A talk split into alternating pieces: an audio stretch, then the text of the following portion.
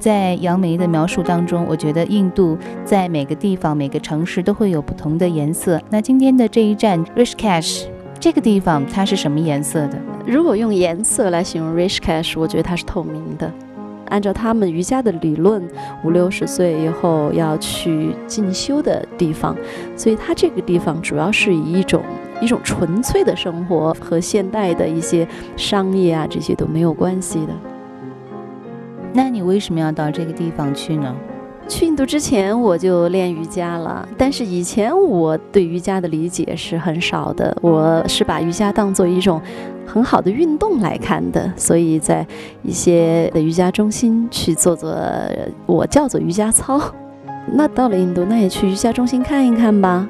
结果一去看才知道，其实瑜伽完全不是像我以前理解的那样是一种体操，它而是一种体系，是。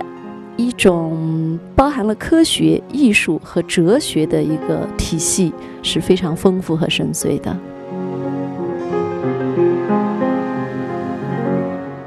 你在那儿，我知道你度过了一个星期。嗯，是这一个星期，我觉得很像现在有各种浴啦，有温泉浴啦、森林浴啦。我觉得一个星期的 Rishikesh 的时间，我很像做了一次精神浴。那为什么这么说呢？除了瑜伽以外，Rishikesh 这个地方很多的细节里都透着精神方面的一种生活。比如说，他呃每天晚上五点到七点，在恒河边上，在湿婆神像的对面就有音乐会，这都是当地的人、灵修的人、学生和游客，还有一些喜欢歌唱的人。当夕阳。慢慢染红了恒河的时候，大家就在河边开始跟着 Guru。Guru 印度语的意思是领导大家从黑暗走向光明的人。那跟着这样一个人唱，那唱的歌词主要都是歌颂阳光、歌颂生活的。河边上快乐的气氛是非常能够感染人的。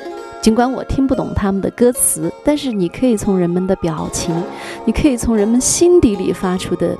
一些声音去感觉他们。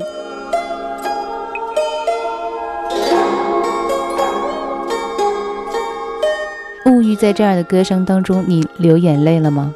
坦率的说还没有，但是我很感动。就是你会觉得那种声音和我们平常去听的音乐会不一样，它那种声音在轻轻的敲击你的心灵。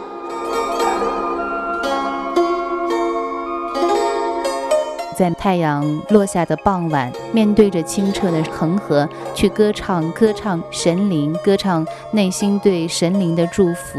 我觉得是一种非常透明、非常澄澈的状态。也有很多人被这种特殊的气氛所吸引。你在这儿有没有遇到一些特殊的人呢？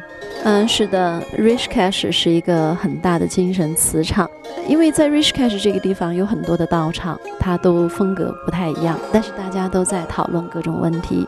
那我们这个老师呢，他是非常传统的，他的演讲的地方是在地下室，地下室很大，坐满了。来自欧美和发达国家的人，他的学生有很多很多，每天都在不停的更换。说到这个老师很有意思的，去一个沙龙的头一天晚上是看电视的时候，咦，怎么看到那个美国一个片子叫《Incredible Indian》，就是不可思议的印度，刚好有一个人在讲印度的瑜伽，他在讲的时候背景和这个都是 Richcash 那个地方的。哎，我就记住了这个名字。第二天我就去寻找，结果一进去的时候，他们说老师正在做一个演讲，你可以进去听一下。我进到那儿一看，哎，刚好是昨天晚上电视上那个面孔，我就坐下来听了。一听以后，我觉得很快就真的是像进入一个磁场，你很快就被吸引住了。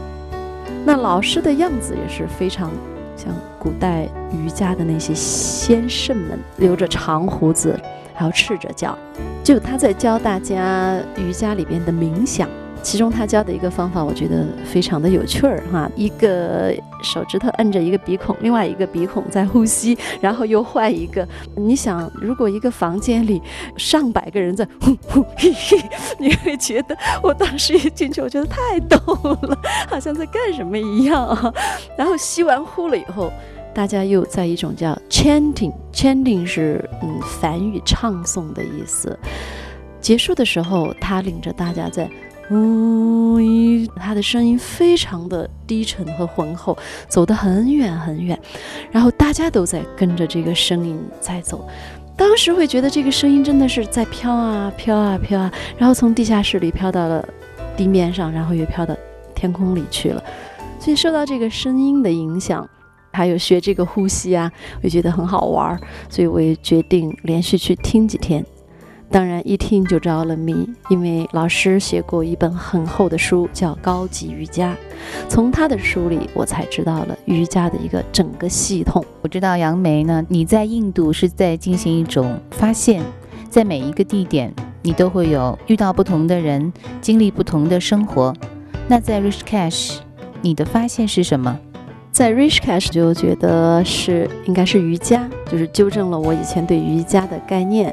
我以前总觉得瑜伽只是做做体式，可是这个体式啊，只是瑜伽的一个部分，它还包括了其他的很多方面。